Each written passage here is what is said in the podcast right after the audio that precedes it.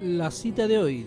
Dios nos da cosas para compartir, no para retener. ¿En qué pasaje de la Biblia podemos acercarnos a esto? En Marcos. Recordemos que el Evangelio de Marcos fue escrito por Marco y la data de alrededor de los 50 años después de Cristo se dirige a un público mayormente no judío. Jesús mientras mantiene en secreto que es el Mesías, los estudiosos se refieren a esto como en secreto mesiánico, eso es entre paréntesis, pero revela su naturaleza a sus discípulos y a través de enseñanzas, señales, maravillas, milagros, curaciones, mientras ellos vislumbran la divinidad oculta en la humanidad. En Marcos 14, del 3 al 7, del 3 al 9, en Betania, mientras estaba él sentado a la mesa en casa de Simón, llamado el leproso, llegó una mujer con un frasco de alabastro lleno de un perfume muy costoso, hecho por nardo puro. Rompió el frasco y derramó el perfume sobre la cabeza de Jesús. Algunos de los presentes comentaban indignados, ¿para qué este desperdicio de perfume? Podía haberse vendido por muchísimo dinero para darlo a los pobres y la reprendían con severidad. Déjenla en paz, dijo Jesús. ¿Por qué la molestan? Ella ha hecho una hora hermosa conmigo. A los pobres siempre los tendrán con ustedes y podrán ayudarlos cuando quieran.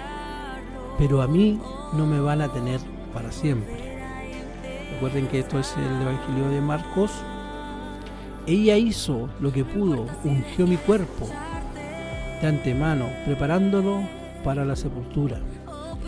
Marcos, recuerden 14, este es el versículo 9, el último.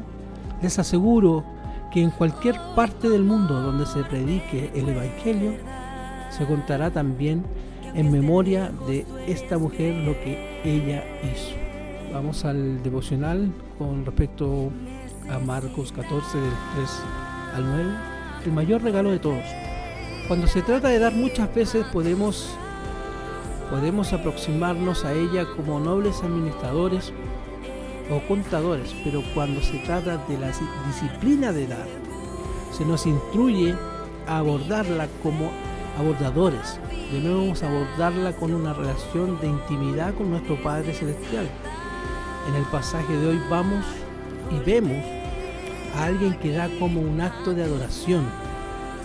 No es simplemente algo pragmático que satisface la necesidad, es el desbordamiento al haber experimentado la gracia de Dios, debido a que hemos tenido una asombrosa revelación de quién es Jesús al dar fluye.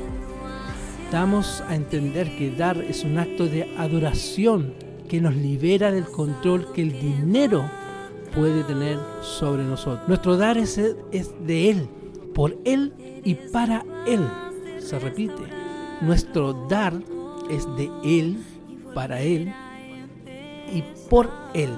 Es un regalo porque Dios nos ha provisto de muchas riquezas en un Cristo. Nadie le pidió a la mujer de este pasaje que bendijese a Jesús de una manera tan extraordinaria, pero ella insistió que debía hacerlo como un acto de adoración en respuesta a su bondad. Su regalo era valioso. El versículo 3 nos muestra que era una especie rara extraída en unas hierbas de raíz única y difícil de conseguir. Un historiador del primer siglo dijo que tenía el primer rango posible entre los perfumes. En el versículo 5, la escritura nos dice que su precio equivalía a un salario de un año. La mujer de pasaje en la cual hablamos hoy día en Marcos eh, nos dice nada, no dice nada. No hay diálogo entre Jesús y ella. Simplemente la mujer entiende que a quien se le ha perdonado mucho, ama mucho en respuesta. Y en esta situación su generosidad y su dinero hablan. La verdadera adoración necesita ser demostrada así como declarada en nuestra manera de vivir. Aunque la mujer fue reprendida por los discípulos, Jesús dijo que su acto de generosidad y adoración era hermoso. Una vez le preguntaron a la Madre Teresa que qué la motivaba en su ministerio de Calcuta en favor de los, de los más pobres y ella respondió, quiero hacer algo hermoso para que Dios, recuerde, quiero hacer algo hermoso para que Dios, para que Jesús, Él ha hecho algo hermoso por mí. ¿Qué cosa hermosa puedes hacer hoy por Jesús? ¿Cómo puedes derramar una adoración valiosa para Él? De una manera que cueste, que no sea cómoda y que te lleve a depender de Él para que te acerques a ti mientras tú te acercas a Él. La reflexión de hoy, ¿qué cosas hermosas puedes hacer por Jesús en tu manera de adorar o al ser generoso con los demás?